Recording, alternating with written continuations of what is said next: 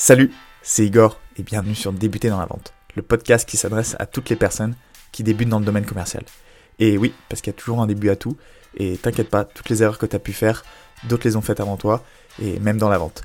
Alors dans ce podcast, j'interviewe des jeunes qui débutent dans la vente, des managers qui partagent leurs expériences, ou encore des jeunes entrepreneurs qui ont décidé de lancer leur activité.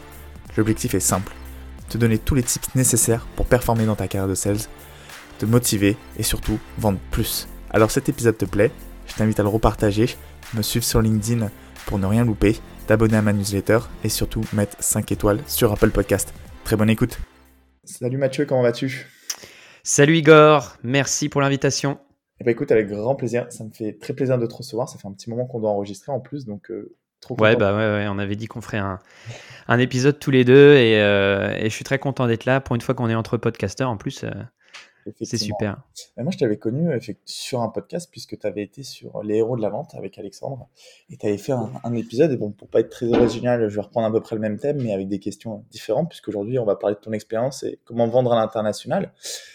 Euh, et pour, pour, les personnes qui ne te connaissent pas, est-ce que tu pourrais te présenter ton, ton parcours? Et justement, ça permettra de resituer euh, sur tes expériences et sur le sujet du jour Carrément, carrément, carrément.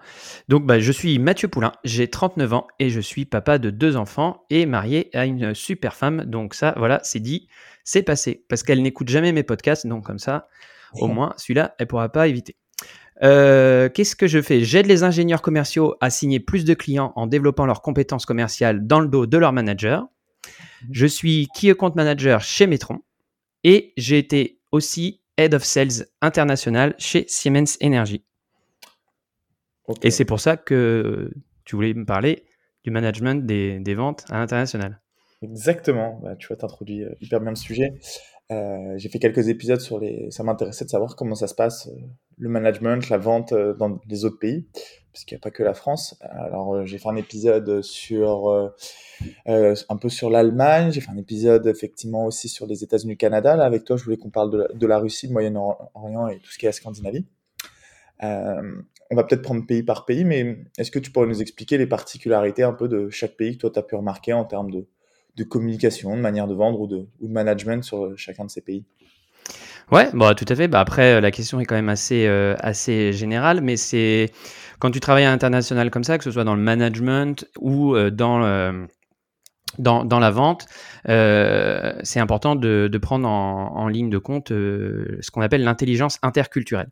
Mais euh, et je dirais que ce qui ce qui ce qui forge, enfin ce qui et ce qui fait la force de ton de ta capacité à travailler à l'international comme ça, c'est aussi la capacité que tu as à synthétiser ton message de vente. Et ça, c'est une valeur qui est universelle. C'est-à-dire que euh, tu peux avoir de l'intelligence interculturelle et comprendre les processus de prise de décision, comment s'organiser euh, les clients, etc. Ça, c'est très important. Mais ça te force aussi à avoir la capacité de synthétiser ton message euh, et parce qu'il y a vraiment une, chose qui est universelle, c'est quand tu parles euh, à l'être humain à travers de quand tu lui parles de ses problèmes et quand tu arrives à répondre vraiment à sa problématique. Euh, et là, on rejoint, tu connais très bien ça, Igor. Mais, euh, voilà, donc, euh, savoir synthétiser un message, revenir aux fondamentaux de la vente, mais aussi savoir prendre en compte différents facteurs. Le facteur de prise de décision, le facteur euh, du contrôle, de l'incertitude, euh, le rapport au temps aussi, etc., etc. Voilà, des, ce qu'on appelle l'intelligence interculturelle. Ok, hyper, euh, hyper intéressant. Et puis, bah, c'est vrai que ça reste la base, la base commune. Alors là, on va essayer de se, focus. On va peut-être commencer par la Russie, si tu veux. Est-ce que toi, tu aurais une expérience à raconter, par exemple, sur la Russie? Comme ça, ça pourra permettre à nos auditeurs d'avoir un apprentissage sur une expérience de, vente ou de management qui t'a marqué en termes de, différences culturelles? Ouais, ouais, ouais bah, j'en ai même plusieurs. Moi, j'ai travaillé euh, 10 ans sur la, Russie. Je suis très content qu'on parle de ce pays d'ailleurs aujourd'hui, si tu considères l'actualité internationale. Euh, voilà, j'espère qu'un jour on pourra, refaire du business et que, et que c'est une culture qui, qui pourra être remise en avant. Euh, voilà. Donc, euh, bah écoute, si pour te raconter un petit peu euh, comment travailler en Russie, moi je pense que c'est un, pays où il faut vraiment comprendre que la prise de décision, elle est assez centralisée. c'est un pays avec une, forte importance de la hiérarchie. Mais il faut comprendre que quand tu approches un client, il faut toujours essayer de l'approcher par le bottom, par la base, parce que le, les patrons nomment des, gens euh, à des postes de management, à des postes de responsabilité et s'appuient énormément sur leur expertise pour prendre ensuite leurs décisions. Donc quand tu vas euh, faire une réunion là-bas, moi ça m'est arrivé vraiment plusieurs fois d'aller euh, sur un site industriel là-bas, tu commences ta journée par parler aux mécaniciens, ils te mettent un petit peu dans le bain, tu racontes ton histoire, tu essayes de comprendre leur, leur, leur problématique, d'y répondre. Et en fait, c'est eux qui vont ensuite t'inviter, euh, en ayant fait après leur petit reporting à leur chef, qui eux-mêmes vont faire le reporting au CEO, c'est eux qui vont ensuite t'inviter à euh, présenter à la fin de la journée ta solution au CEO, qui aura évidemment déjà pris l'information auprès de ses subalternes, mais qui va donner l'impression que euh, tu que c'est lui finalement qui décide. Donc si tu es invité à, à, rester tard le soir, c'est souvent un excellent signe. Il faut surtout pas s'enfuir. Moi, ça m'est arrivé euh, euh, ça m'est arrivé, on, m'a dit il faut que vous attendiez jusqu'à 22 heures la réunion avec le, CEO. Euh, la personne avec qui j'étais, évidemment, voulait partir en disant oui, c'est pas normal, etc. Bien sûr que non, il faut rester, c'est un test. Il faut surtout pas passer à côté de l'occasion de, rencontrer le directeur et de faire en sorte qu'il prenne sa décision le jour même. Voilà. Ok, euh, hyper. Euh, c'est marrant parce que pas très, pas très loin, non, j'allais dire, mais dans d'autres cultures de l'Est, justement, c'est très mal vu. Enfin, c'est pas très bien vu de rester tard le soir, enfin, de faire des heures, des heures sup. Or là, j'ai l'impression que euh, ça a l'air d'être plutôt bien vu de d'attendre et de rester tard pour montrer sa motivation et qu'on est qu'on est travailleur. Ouais, bah c'est ça. Et puis après, bah, c'est normal aussi. Enfin, la personne qui, qui dirige le site, elle a plein de plein d'activités sur son agenda, mais euh, en général, c'est effectivement pour lui aussi se, lui laisser le, le, le, temps de débriefer avec ses équipes, de voir ce qui a été raconté euh, et, euh, et, éventuellement de mettre en place ensuite un, ce qu'ils appellent les protocoles. Donc, tu, tu rédiges un protocole d'accord. ils adorent ça, hein, les, les, papiers, les protocoles, où tu résumes un peu ce qui a été discuté dans la journée et les deux parties signent à la fin de la journée les, le compte rendu de la discussion qui scelle l'avancement futur de l'accord. Donc pour continuer sur, sur la Russie, si tu veux, euh, les réunions sont souvent très euh, décousues aussi. ça, il, faut, il faut le prendre en, ligne de compte. Tu as souvent énormément d'interlocuteurs dans la salle qui sont pas forcément très intéressés ou très pertinents, mais au moins ça remplit. les gens aiment bien rentrer, sortir, etc. Donc des réunions assez décousues. Important donc de garder le fil et de bien préparer euh, les raisons de sa visite, de se fixer, alors ça c'est pareil, c'est un type de vente en général, mais de se fixer un objectif de visite, un objectif de réunion, et de garder cet objectif, euh, qui n'est pas nécessairement signer un contrat, hein, ça c'est un objectif très large, mais qui est euh, par exemple voilà, les convaincre d'une valeur ajoutée du produit ou de repartir avec un protocole, etc. De se fixer ce, ce but en amont de la réunion et de garder ce fil rouge, parce qu'il peut y avoir quand même beaucoup d'interférences dans la journée. Et donc, ne pas hésiter. Et même des discours, hein, les Russes aiment bien se lever, faire un pitch, raconter, blablabla. Les discussions peuvent, peuvent durer assez longtemps. Hein. C'est assez bien vu d'ailleurs d'être assez loquace. Quand on est 16 là-bas, il faut savoir euh, euh, enrober son message, parler correctement. Même pour les ingénieurs, ils adorent que tu sois euh, érudit. Alors, si tu as écrit un livre, c'est encore mieux, ou le faire croire. Mais surtout, voilà. Mais dans la réunion, ce qui est important, c'est de, de savoir enrober le message, mais de savoir à chaque fois garder son fil rouge, savoir quel est le message principal que tu veux transmettre, quel était l'objectif euh, de ta réunion, de ta visite, ce qui fait que la prise de décision peut être très très lente. Euh, enfin, dans le sens où le temps qu'ils te fassent confiance, qu'ils aient décidé d'aller vers ton projet. Par contre, une fois qu'ils ont pris leur décision, ça peut s'accélérer. Ils peuvent te dire, vous revenez le lendemain et tu peux te retrouver à, négocier un contrat le lendemain. Moi, ça m'est arrivé euh, énormément de fois de, devoir replanifier un vol retour et de me retrouver le, dès le lendemain en négociation des, termes et conditions pour, euh, pour pouvoir euh, signer un contrat. Ça va être assez fatigant comme processus de, de, vente. Parce que si tu dois faire des longues réunions, des longs rendez-vous, des longues prises de parole, ça doit être assez fatigant et, et prenant. Ouais, c'est assez fatigant. Moi, j'ai été j'ai suivi pendant longtemps un, vendeur, euh, Wolfgang Meich, il écoutera sûrement pas ce podcast, mais il, avait, euh, il avait bien euh, entre 65, 65 ans quand je l'ai connu, et, ça lui arrivait de s'endormir en réunion, mais au-delà de ça, au-delà de, l'anecdote, euh, il, avait, c'est lui qui m'a inculqué un peu cette culture du, fil rouge, de savoir mener un petit peu euh, la danse, mener la réunion à baguette, savoir faire des longs, des longs pitchs, etc. Et, euh, mais effectivement, tu as tout à fait raison, c'est assez fatigant. C'est assez endurant. Il faut être assez endurant. Et, et voilà. Et ne pas trop boire, surtout, ne pas se laisser piéger par l'alcool. Ouais, parce qu'ils mettent en place, ils mettent de la vodka sur. Euh, non, non, non. Alors ça, ça a beaucoup, ça a beaucoup disparu euh, aussi au fil des années, comme comme le voyage s'est beaucoup simplifié quand ils ont enfin mis en place les, les visas électroniques.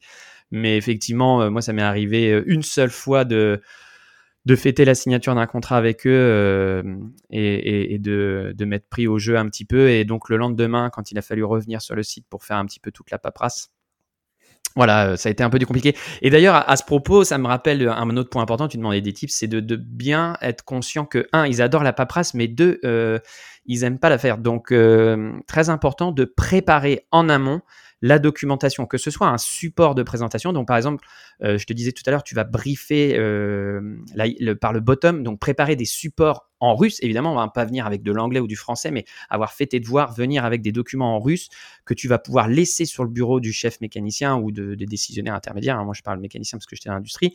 Mais voilà, tu vas laisser de la documentation que lui-même, il va pouvoir prendre et aller donner. Tu vas ne pas attendre que lui rédige un résumé, etc. Pareil avec le contrat. Il faut venir avec des termes et conditions déjà pré-mâchés, préparés au format où le client aime travailler.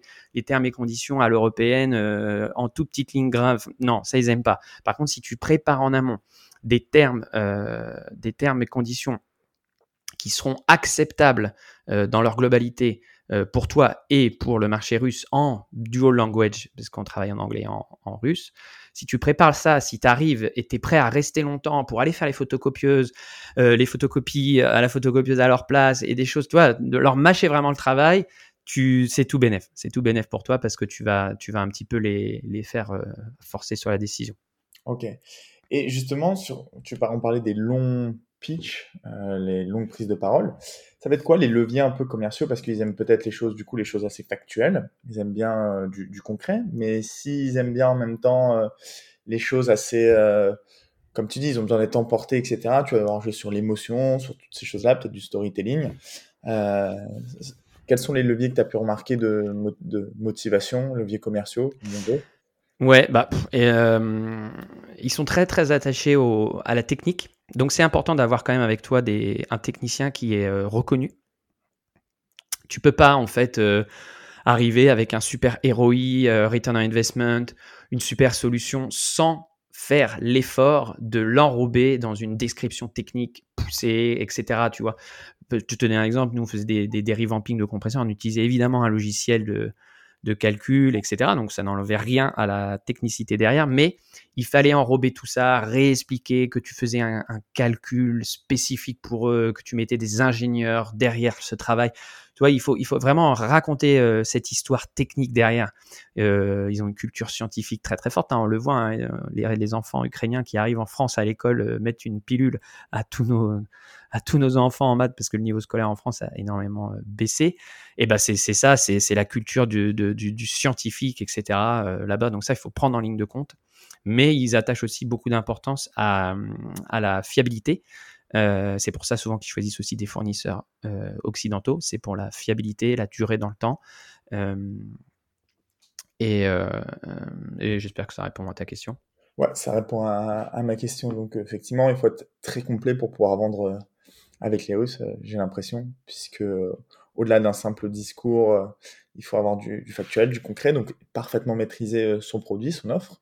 Donc ça ne doit pas être évident non plus de, de, tout maîtriser. Je pense par exemple aux, voilà, d'autres cultures. Alors, je m'y connais pas forcément puisque j'ai jamais eu l'occasion. Par exemple, si on vend avec des personnes aux États-Unis où eux, ils sont plus sur l'émotionnel, etc. Bon, bah, tu te focalises, tu te focalises là-dessus. Alors que si tu dois lier les deux, effectivement, du concret plus d'émotionnel, ça fait quand même beaucoup de choses à mettre en place. Ouais, euh, et, il faut savoir jouer aussi avec tous les niveaux hiérarchiques, tu vois. Il faut pas avoir peur d'aller, euh, quand tu vas aller voir un CEO, d'emmener un CEO, quand tu vas aller voir un, tu vois, de, savoir jouer avec tous ces niveaux hiérarchiques-là. euh, de savoir aussi travailler parfois avec des agents, des intermédiaires qui vont t'aider à pénétrer. Il faut être prêt un petit peu, mec the extra miles, hein, je reviens là-dessus, mais tu vois, moi ça m'est arrivé aussi de, savoir jouer avec un avec le sponsor, ton coach. Moi, ça m'est arrivé de faire des réunions, d'avoir une réunion lundi, mais de passer mon dimanche soir en call avec le, notre sponsor à l'intérieur de l'organisation du client pour préparer la colle en amont. Ce que je dis là, c'est valable pour toutes les ventes complexes. Hein. C'est valable pour la Russie, mais c'est applicable à d'autres ventes complexes. Préparer la réunion en amont avec votre, votre coach à l'intérieur de l'organisation client, celui qui va vous dire dans quelle direction orienter le pitch. Ne pas euh, sous-estimer et, sous-estimer la, force, donc toujours faire un petit peu l'effort et de préparer bien en amont les réunions avec, euh, une personne. Parce que quand on se retrouve en réunion plénière à 20 personnes, il est possible que même votre sponsor, votre coach, va jouer un rôle. C'est-à-dire qu'il va vous engueuler devant les autres pour montrer qu'il n'est pas de votre côté, parce que c'est important d'avoir une posture, euh, une posture euh, de négociation pour eux. Donc, donc ne négligez pas les, petites relations, enfin les petites les relations, les préparations en amont de la réunion pour, pour, pour avoir un moment successful. Ok, top. Alors, j'aimerais qu'on passe au, Moyen-Orient. Est-ce qu'il y a quelque chose avant de passer au Moyen-Orient que tu aimerais rajouter sur la Russie? Non, non, non. Alors, vous allez voir, les Russie, j'en peux en parler des heures, mais euh, je vais peut-être être moins loquace sur les autres zones géographiques. Mais non, voilà, c'était un, un pays formidable. Les voyages sont souvent très longs, euh, mais, euh, mais c'est des gens qui sont, qui sont adorables et avec qui c'était vraiment très, très plaisant de travailler. Et d'un point de vue juste langue, euh, est-ce que toi tu parles couramment russe Alors, pas du tout. J'ai eu la chance de travailler avec des, supports locaux, que ce soit des, soit des, traducteurs euh, sous-traitants qu'on connaissait, que je connaissais très bien, une personne ou deux, soit après, quand euh, on a évolué au sein de Siemens, d'avoir des, des sales, des sales sur place.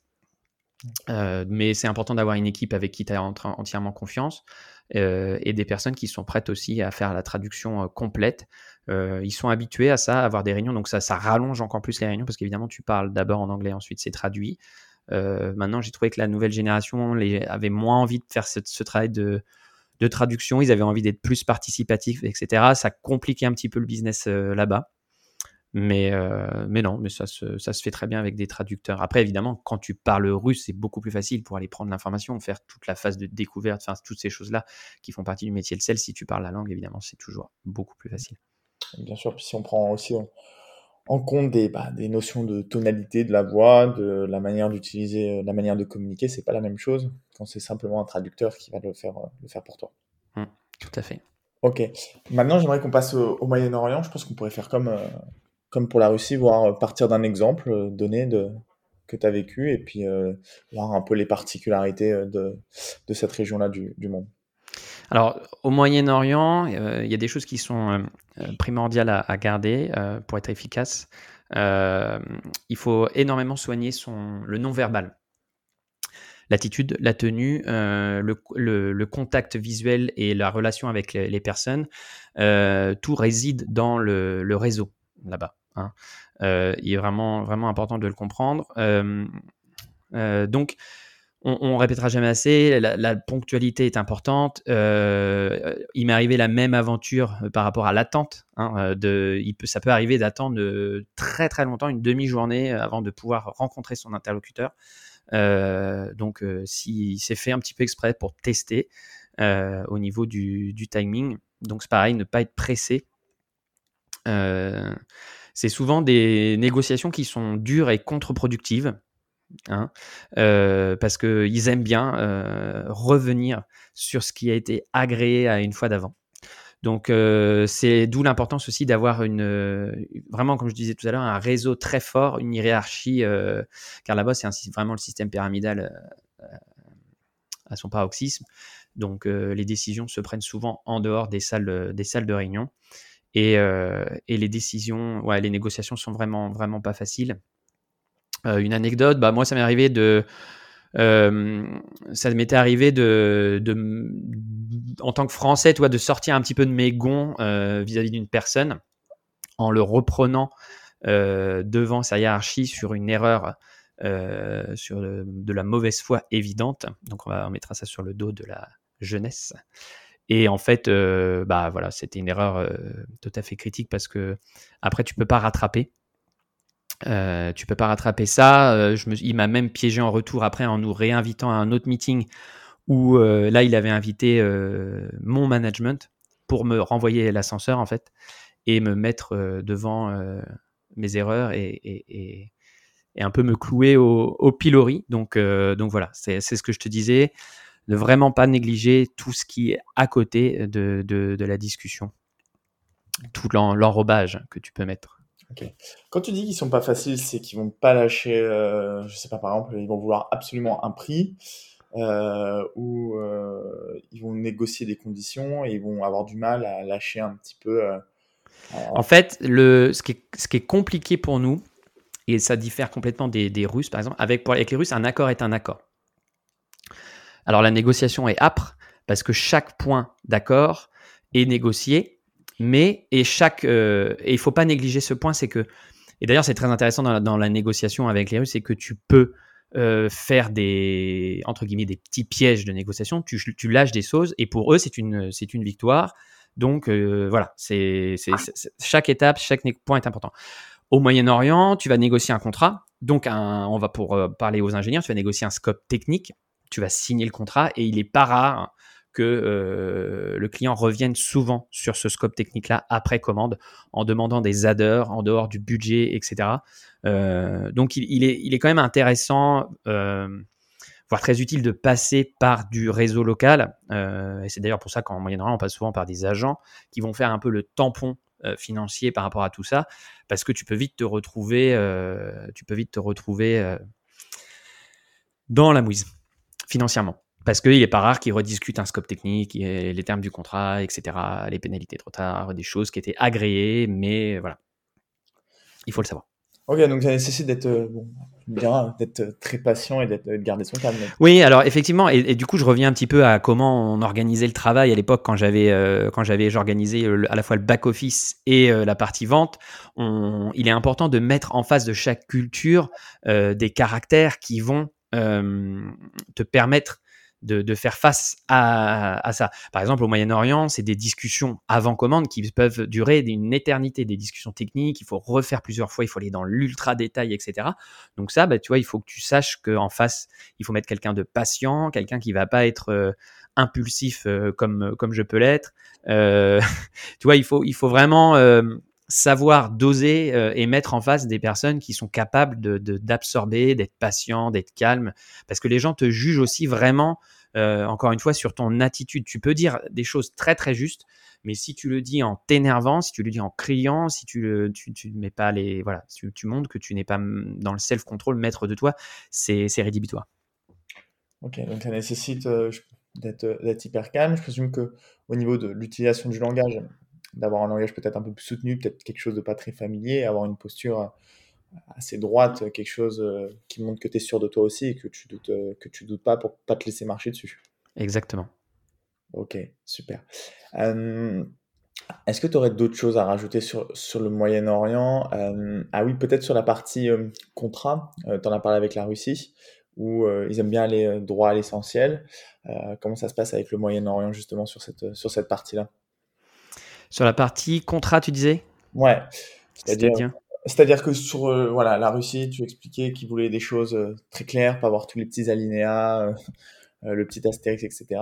ah oui, au point de vue administratif? Ouais, oui, bah, oui, oui, on retrouve un petit peu les mêmes, le même souci du, détail. Ouais.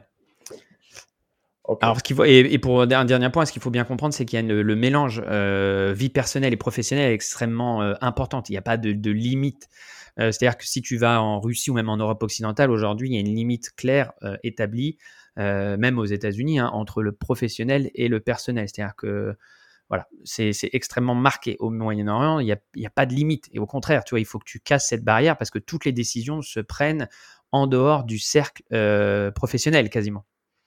Donc, euh, donc, soit tu passes par un agent qui a ces, connexions-là, soit toi-même tu vas passer euh, plusieurs années et tu crées des relations. Là, je parle quand tu t'adresses à des, à, des, à des entreprises, euh, tenus par des, des, locaux. Hein. Je parle, je parle pas quand tu vas négocier une entreprise occidentale implantée à Dubaï. Hein. C'est, mmh. mais quand tu vas discuter avec des, des, des, gaziers, enfin moi j'étais dans le gaz, donc quand tu vas discuter avec des gaziers et tu t'adresses donc aux familles, aux familles là-bas, bah, en Arabie Saoudite, etc., Abu Dhabi.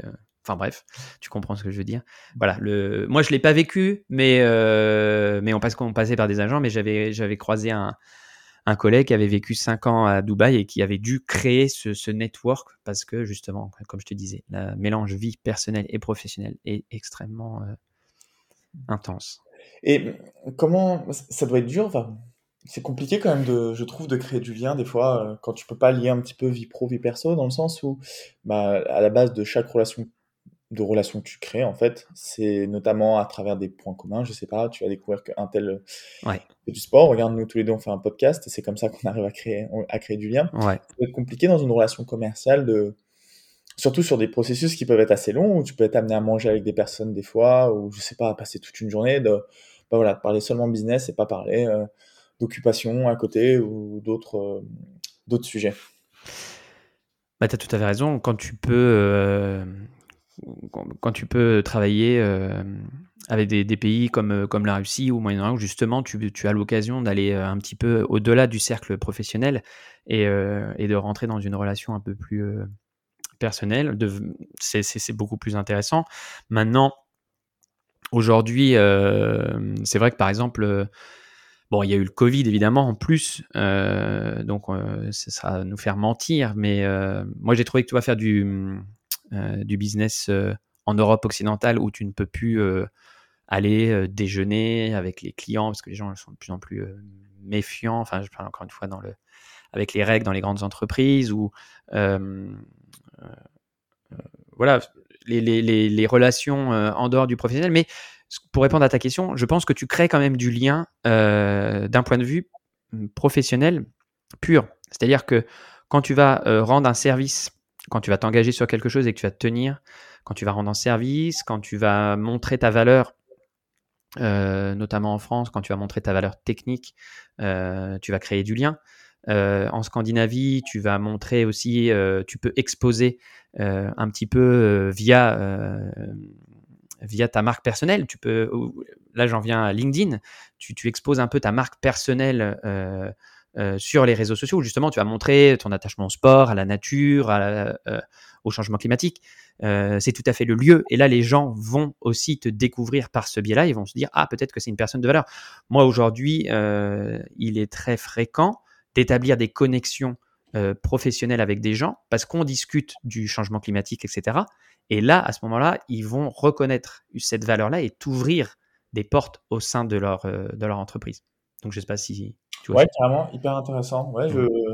Et d'ailleurs, c'est pas plus mal parce que tu vois, c'est quelque chose euh, que tu peux adapter, enfin, quelqu'un pourrait adapter euh, à nous en, en, France, puisque des fois, il y a des personnes avec qui c'est compliqué de créer du ouais. effectivement, utiliser cette façon-là de, euh, de, voir, de voir les choses parce que c'est pas tout de suite évident et tu le décèles pas forcément. Par exemple, voilà, deux personnes adorent le golf, tu le vois pas forcément alors que tu prends une thématique, comme tu parlais là, du réchauffement climatique des fois, c'est des choses qui sont plus faciles sur lesquelles interagir. C'est aussi un sujet qui est plus facile à approcher. Bah, tu as tout à fait raison. D'où l'intérêt de, de, passer par euh, du Facebook Ads, par exemple, où tu vas aller chercher des gens sur des réseaux sociaux personnels euh, dans un cadre de démarchage euh, professionnel. mais mais au-delà de ça, pour rejoindre ce que tu disais, j'ai perdu le fil pour le coup. C'était, oui, par rapport à tes loisirs, mais il y avait un autre truc. Je pensais à un autre truc, j'ai viens de perdre le fil. Euh, là, c'est le moment où tu dois chanter une chanson pour euh, me faire gagner du temps. Non, mais on parlait de. Effectivement, alors tu avais les loisirs, mais on parlait aussi de thématiques. Par exemple, on parlait du réchauffement climatique. Je ne sais pas si c'était une thématique précise à laquelle. Oui, non, pardon, ça y est, ça me revient. Le... Je trouve que la France est un pays de réseau. Donc, d'où l'intérêt aussi de créer du contenu, des, podcasts pour te créer ce réseau. Là, là, je sais pas, tu me rejoins sûrement. Moi, je trouve que la France, c'est. Alors, je suis pas un hyper fan du réseau, du corporatisme, parce que là, moi, personnellement, j'ai mis beaucoup de temps à le comprendre. Euh... Mais ça, c'est un... pour la vente, je pense, tu vois, quand beaucoup de choses se décident à Paris, dans des cercles hyper hyper fermé.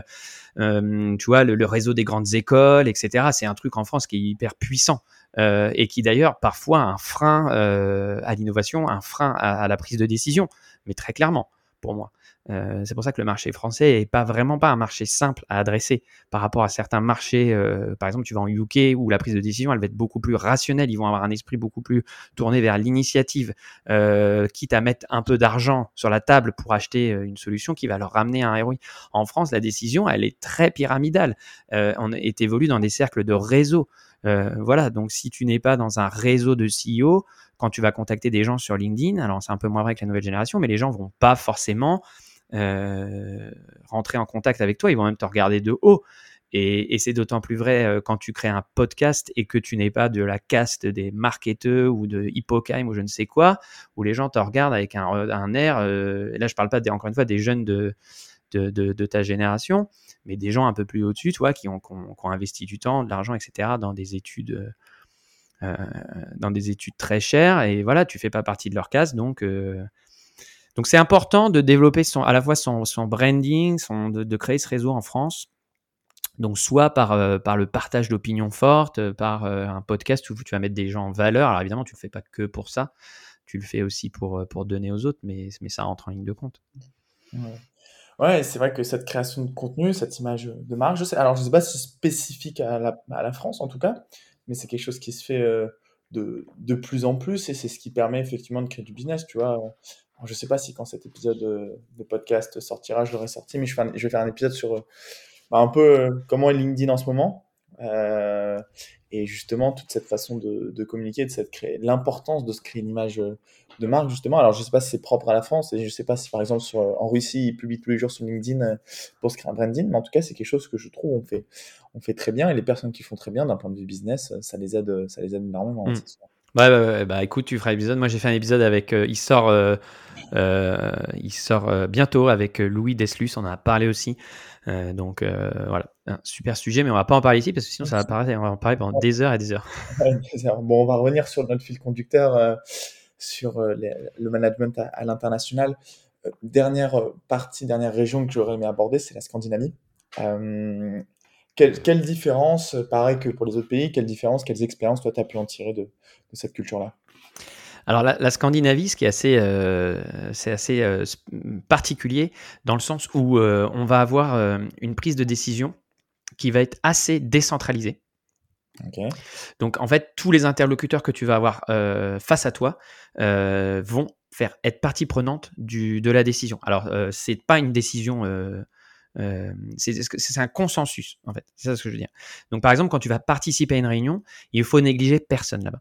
Tu peux pas te permettre de négliger euh, le mechanical engineer ou euh, négliger le process engineer parce que si eux sont pas convaincus par ta solution, alors tu vas passer à côté de, et de leur voix dans la prise de décision collégiale. Alors, on m'avait répondu une fois sur LinkedIn quand j'avais dit ça que c'était faux, qu'il y avait une prise de décision assez top, etc. Mais euh, voilà, moi j'ai corrélé avec plusieurs euh, amis euh, norvégiens que j'avais rencontrés et, ils avaient confirmé qu'effectivement il y a toujours un décideur, etc. au-dessus hein, qui, tranche dans les entreprises évidemment. Mais vraiment, je donne un conseil ne pas négliger toutes les parties prenantes. Attention aussi à certaines personnes qui vivent encore dans le monde d'avant. on a une culture là-bas égalitaire très très forte entre les hommes et les femmes. Donc ça peut évidemment euh, toujours surprendre quand on voit aujourd'hui encore en France la disparité des rôles, euh, des, postes à décision qui sont occupés par les hommes. Là-bas, tout est quasiment paritaire. Donc, euh, donc il faut vraiment avoir une attitude par rapport à ça très, très droite. Hein. on évite les blagues qui peuvent parfois être un peu décalées. Donc moi personnellement, c'est pas mon humour, donc ça va, mais attention à ça. Et on a une séparation euh, très claire entre le professionnel et, le, et le, privé. Euh, et le privé. Donc, euh, donc les réunions en général ne démarrent pas elles démarrent à l'heure. Elles sont, elles sont pas, les gens viennent pas en avance. c'est très difficile d'engager des discussions avant. Donc, on fait plutôt sa preuve sur le, la technique, sur la façon de résoudre les problèmes, de d'aider. donc, il y a un gros travail de réseau à faire au sein des networks d'ingénieurs là-bas sur place, etc. Euh, pour pouvoir euh, comprendre euh, et, montrer, montrer comment tu peux apporter la valeur. Ils sont très attachés aussi au, au premium, dans le sens où toi leur apporter vraiment un service de pointe, un service euh, d'ultra qualité, et ça c'est très reconnu aussi. Donc tu vois, nous on avait, on avait mis ça en place, on avait mis en place un, un service dédié à notre plus gros client norvégien, c'est-à-dire que la moindre demande qui était envoyée, bah, on le traitait dans le plus rapidement possible, on le traitait, euh, on mettait le meilleur, le, meilleurs ingénieurs sur le coup, mais, mais c'était toujours très bien rendu, dans le sens où si, tu te positionnes en tant que consultant premium à leur côté, tu, fais, tu es partie prenante de la prise de décision. Par contre, tu peux souvent être surpris d'avoir été éjecté ou de ne pas avoir été retenu sans avoir été prévenu en avance ni avoir eu un petit coup de fil, etc. Euh, voilà, c'est business is business. Tu peux avoir des très grosses déconvenues euh, aussi. Ils peuvent très bien, euh, sans problème, utiliser tes informations pour développer avec un autre fournisseur. Ils sont beaucoup du coup dans la, un petit peu dans la rancune par rapport à ça. C'est un peu là, je te la livre à brut sans, je vais pas enfoncer des, mais moi je te donne un peu le, ressenti, comment on l'a vécu. Donc c'est ce que je te disais, un hein, très difficile d'établir une relation personnelle avec les gens. Et donc du coup, bah, tu dois rester sur, euh, sur du professionnel euh, euh, ultra qualitatif si tu veux pas aller au-devant de, de des contenus. Ok. C'est marrant, ça fait un peu cliché, mais moi j'ai cette image de la Scandinavie où c'est tout est carré, tout est très droit, mais quand tu me dis on commence à l'heure, on déborde pas de. Ah ouais, ça par contre, ouais. Mm. Et assez. Et notamment, alors je sais pas si c'est pareil pour en fonction des, des langues, mais tu vois, il y avait euh, donc euh, Grégoire avec qui j'avais de chez NoCRM avec qui j'avais fait un épisode plus sur l'Allemagne. Mm-hmm. Après, ça dépend des langues, mais en fait, dans, alors, je suis pas un spécialiste d'allemand, j'ai jamais fait d'allemand, mais qui expliquait que euh, le, le verbe se situe plutôt à la fin de la phrase, ce qui fait que tout le monde s'écoute. Parce que sinon, si tu n'entends pas la fin de la, la phrase, t'as pas le verbe et donc la phrase ne, ne veut rien dire. Ouais, j'ai entendu ton épisode, j'avais trouvé ça super quand il avait dit ça parce qu'effectivement, c'est extrêmement mal vu de couper la parole aux gens. Euh, alors qu'en France, on aime bien se couper la parole, même en Russie. Mais, euh, et je viens de te couper la parole d'ailleurs. Mais, euh, mais effectivement, ouais, ouais, ouais tu as tout à fait raison. On respecte la parole des autres. Ce que je te disais, hein, c'est le respect de chacun. Euh, l'équité est, très importante, euh, le point de vue de tout le monde est très important et on doit s'écouter. Il est extrêmement mal vu de, faire des emails pendant une réunion, de laisser son portable ouvert. Euh, voilà, toutes ces choses-là sont souvent euh, rédhibitoires. Ok, trop bien. Bah écoute, merci beaucoup d'avoir répondu à, toutes mes questions. et puis ça donne des idées. Alors pour tous les vendeurs qui vont nous écouter, si vous avez l'occasion de vendre dans ces pays-là, vous aurez plein plein d'outils. Je vais te poser les deux dernières questions que je pose à, mes tous, à tous mes invités. Euh, la première, c'est qu'est-ce que tu aurais aimé savoir quand tu as commencé dans le domaine commercial? Ah, tu aurais pu me les envoyer à l'avant, j'aurais préparé un truc. Euh... un moment un peu philosophique. Euh, non, bah écoute, euh, je pense qu'il faut savoir s'entourer des anciens et, et l'importance du réseau. voilà. après, moi, c'est euh, c'est ce que je propose en. Alors, je fais un petit peu ma promo, tu m'excuseras, mais bon, c'est la vie, c'est comme ça. Euh, non, mais moi, c'est ce que je propose. En... Je propose aussi en coaching personnalisé, savoir euh, vraiment synthétiser ses messages, savoir euh, s'exprimer à l'oral et, et, avoir les idées très claires. Donc, ça demande de la préparation. Mais euh, voilà, donc j'irai s'entourer des aînés pour, pour apprendre à leur côté. Il faut pas avoir peur. Déjà, déjà, faut mettre son, son ego de son côté. Euh, savoir synthétiser son message. Et le deuxième que je t'avais dit, j'ai oublié. Mais... S'entourer des anciens. Ouais, c'est ça, bah, j'ai déjà dit. Et euh... ouais, le réseau. Bah ouais, le réseau. Le réseau, le réseau, ça c'est important. Hmm. Hmm. D'où l'intérêt d'avoir un podcast. Euh. Voilà, exactement. ok, et dernière question, euh, c'est sur quel point, alors au singulier ou au pluriel, comme tu veux, t'aimerais progresser prochainement? Euh écoute, c'est un bon. C'est une bonne chose. En copywriting, je pense. Copywriting, vraiment encore être plus impactant sur les écrits. Ça, c'est vraiment. Euh, J'aimerais vraiment, me développer là-dessus. Et puis, euh, euh, bah, écoute, le, le self-control, la patience, savoir écouter les autres. Ok, très bien. Bon, bah pour le copywriting, moi je fais ma petite promo. Va écouter l'épisode 49, j'en ai fait un là-dessus. Et bon, je vais en avoir aussi qui vont arriver sur, euh, en auras aussi, aussi sur, euh, sur LinkedIn et sur euh, la manière de communiquer sur les réseaux sociaux. Mais aujourd'hui, ouais, c'est hyper important. Et bah, L'avantage, c'est que comme on a un podcast, on sait aussi s'exprimer. Maintenant, le plus dur, c'est de le retranscrire à, l'écrit et c'est un exercice qui est totalement différent. C'est pour ça que moi, j'ai préféré le podcast plutôt que le blog ou l'écrit, la newsletter. Mais en tout cas, c'est un canal d'acquisition mm. qui est aussi important. Ouais, je, te rejoins complètement. Euh, déjà, ça fait, euh, tu pètes le plafond de verre. C'est-à-dire que le fait d'avoir des invités, des écouter, tu, tu, te, tu t'enlèves un peu euh, ce plafond de verre de, contacter les gens et de, t'engager avec des gens. tu apprends à t'exprimer mieux. Et, et, un autre conseil, du coup, je rebondis sur ce que tu disais, c'est pas croire que quand on a un, un point, de blocage. Euh, ne pas croire que mettre la tête dans le sable et croire qu'il va s'en aller tout seul euh, et répéter ad vitam aeternam la même erreur. Je sais plus l'expression quand on dit hein, répéter euh, éternellement les mêmes choses et penser que ça va avoir un résultat différent. C'est de la bêtise. Bah, c'est un peu la même chose d'un point de vue professionnel et d'un point de vue personnel. Il faut savoir mettre le doigt où ça bloque pour pouvoir lever ce blocage. Super conseil pour, pour terminer cet épisode. Merci beaucoup Mathieu à toi pour, pour ton temps, tous tes conseils. Euh, allez écouter euh, le podcast de Mathieu, les épisodes sont, vraiment top. Donc je mettrai tout euh, dans les notes de l'épisode. Ouais. Tu me permets, je fais un petit peu de promo? Allez, vas-y. Allez, vas-y, tu mets une minute. donc, il y a évidemment le podcast System Sales, donc accélérer sa carrière en s'inspirant des meilleurs ingénieurs. Et n'hésitez pas à aller faire un tour sur la page aussi system.systemsales.fr pour les ingénieurs commerciaux qui veulent développer leurs compétences de vente et signer plus de clients dans le dos de leur manager. Voilà, c'est dit. Ok, super. De toute façon, je mettrai tout dans les notes de l'épisode. et C'est super sympa. Le, travail de Mathieu, c'est vraiment très qualitatif. Moi, j'adore ton podcast, Igor. Je te félicite. Je te suis depuis les premiers épisodes où on sentait le montage euh, un petit peu compliqué, la prise de parole.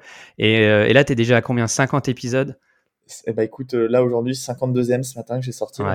Bah vraiment, bravo. Comme quoi, lâchez rien, les gars. Bravo à toi. Et en plus, je te vois là, tu postes en LinkedIn euh, par rapport à ton métier euh, de tous les jours, etc. Donc, euh, continue comme ça. Bravo. Bah, merci beaucoup, Mathieu. Très bonne journée à toi. Salut.